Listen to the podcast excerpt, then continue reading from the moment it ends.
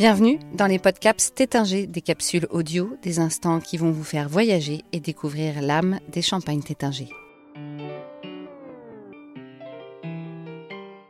Alexandre Ponavois, chef de cave de la maison Tétinger, nous fait découvrir le prestige rosé, son élaboration, ses cépages et comment le déguster.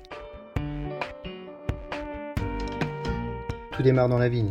Il n'existe pas de vin sans vignoble. Pour cela, nous réalisons une sélection stricte des parcelles sur différents critères. Le terroir, l'exposition, les pratiques culturelles, la maturité des raisins, la qualité des raisins à la vendange. Cette sélection parcellaire nous permet d'élaborer des vins blancs et des vins rouges d'une extrême qualité à destination de notre champagne prestige rosé. Cette technique d'élaboration fait appel à l'art de l'assemblage et pour réaliser cette technique, nous devons vinifier de manière séparée des vins tranquilles blancs et des vins tranquilles rouges, dont le but final sera de les assembler et d'élaborer notre base de champagne prestige rosé.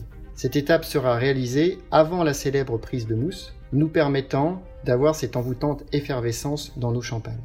Nos vins rouges sont obtenus d'une part à partir des villages de la montagne de Reims, Mailly-Champagne, Ambonnay, Bouzy, mais également de régions situées plus au sud de la Champagne, dans l'Aube, en particulier sur le village d'Hérissé. Nous faisons appel à une vinification dite à la bourguignonne, nous permettant d'avoir des vins rouges concentrés et structurés.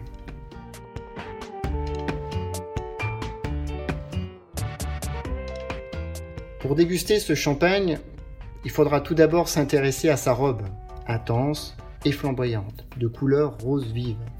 Les bulles sont fines, la mousse est persistante. Le nez sera ample et expressif, je dirais à la fois frais et jeune. Ce champagne rosé dégage des arômes de fruits rouges, des notes de framboise sauvage, fraîchement écrasées, des notes de cerise et de cassis. Si je devais choisir euh, quatre mots pour caractériser ce champagne, j'utiliserais les mots vif, fruité, frais et j'ajouterais fringant. Il sera délicieusement parfumé pour un apéritif, mais il pourra également, pour moi, s'associer avec subtilité à un dessert composé de fruits tels qu'une tarte aux fraises, une salade de fruits ou un gratin de fruits rouges.